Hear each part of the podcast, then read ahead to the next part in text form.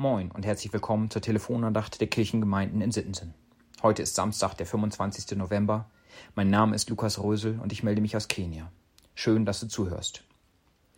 Ein großer Unterschied zwischen deutscher und den meisten der kenianischen Kulturen ist, wie man Alter und Hierarchie ehrt. Hier kann zum Beispiel ein älterer Bruder seinem kleinen Bruder befehlen, ein Glas Wasser zu holen, und er macht es. Familienväter machen, was ihre Väter sagen, weil sie sie ehren und nicht, weil sie es sich grundsätzlich nicht trauen. Das ist manchmal praktisch, aber es bedeutet auch, dass sehr viele Menschen viel zu wenig selber denken, sondern einfach machen, was man sagt. So auch hier in der Gemeinde. Was der Pastor sagt, stimmt, und was er macht, macht man, auch wenn man gar nicht genau weiß, warum überhaupt. Ob wir Deutschen, die immer erst alles logisch verstanden haben müssen, bevor wir einen kleinen Finger rühren, besser sind, das bezweifle ich stark. Nachdem Moses die Gebote von Gott empfangen und aufgeschrieben und sie dann dem Volk Israel vorgestellt hatte, antworteten diese direkt, einstimmig mit unserem Losungsvers für heute aus Exodus 24, Vers 7. Alles, was der Herr gesagt hat, wollen wir tun und darauf hören. Das klingt eher kenianisch und weniger deutsch.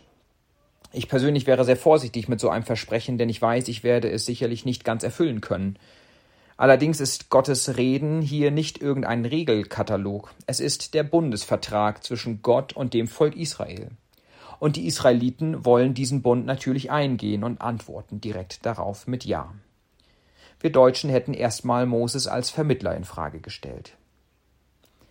Später lesen wir allerdings auch, dass kurz danach die Israeliten sich mit dem goldenen Kalb einen anderen Gott machen lassen, weil Moses beim nächsten Treffen mit Gott auf dem Sinai länger braucht als gedacht. Wie geht es dir mit Gottes Autorität?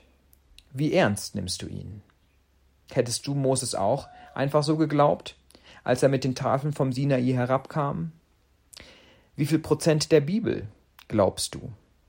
Oder sollten wir eher sagen, sind für dich erstrebenswert? Benutzt du die Bibel eher wie den Bibabo, den Bibelbastelbogen mit vorperforierten Seiten zum Herausreißen unbeliebter Passagen? Tust du nur das, was du gerne tust und dir nicht viel abverlangt? Die Autorität der Bibel wird ständig in Frage gestellt oder man versucht sie zum eigenen Vorteil zu interpretieren aber viel zu selten versuchen wir die Bibel so zu lesen und zu verstehen, wie sie eigentlich verstanden werden will. Und viel zu selten sagen wir dann, obwohl es gegen unser Denken, unsere Kultur, gegen die gesellschaftliche Strömung geht, ja, ich werde es tun. Ich gebe zu, es gibt auch bei mir Themen, die ich noch durchdenke, wie sie eigentlich gemeint sind, und halte mich bei der Umsetzung von daraus resultierendem Verhalten zurück. Aber was ist mit den Dingen, die ich verstanden habe, die unmissverständlich klar sind? Zum Beispiel mit Matthäus 22, Vers 37, der Zusammenfassung des Gesetzes. Du sollst den Herrn, deinen Gott, lieben mit deinem ganzen Herzen, mit deiner ganzen Seele und mit deinem ganzen Verstand. Und du sollst deinen Nächsten lieben wie dich selbst. Es beschäftigt mich sehr, über die Vorbildfunktion, die wir hier in der Mission haben, hinaus, hin zum Verhalten jedes Christen, werden wir an unserem Verhalten als Christen erkannt? Machen wir einen Unterschied? Spüren die Menschen Gottes Liebe in uns und durch uns? Wie sieht es mit unserer Integrität als Christen in der Gesellschaft aus? Jesus selbst erwähnt es immer wieder in seinen Predigten, dass das Leben, das wir durch den Glauben an ihn bekommen haben, nicht nur eine neue Chance ist, sondern durch den Heiligen Geist sich auch unser Verhalten ändern sollte.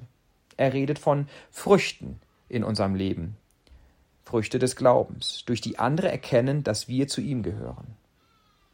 Jesus Bruder Jakobus, der nach Himmelfahrt zu einer der tragenden Säulen der Urgemeinde wurde, schrieb in seinem Brief in Kapitel 1, Vers 22 unseren, unserem Lehrvers für heute, Seid Täter des Worts und nicht Hörer allein, sonst betrügt ihr euch selbst.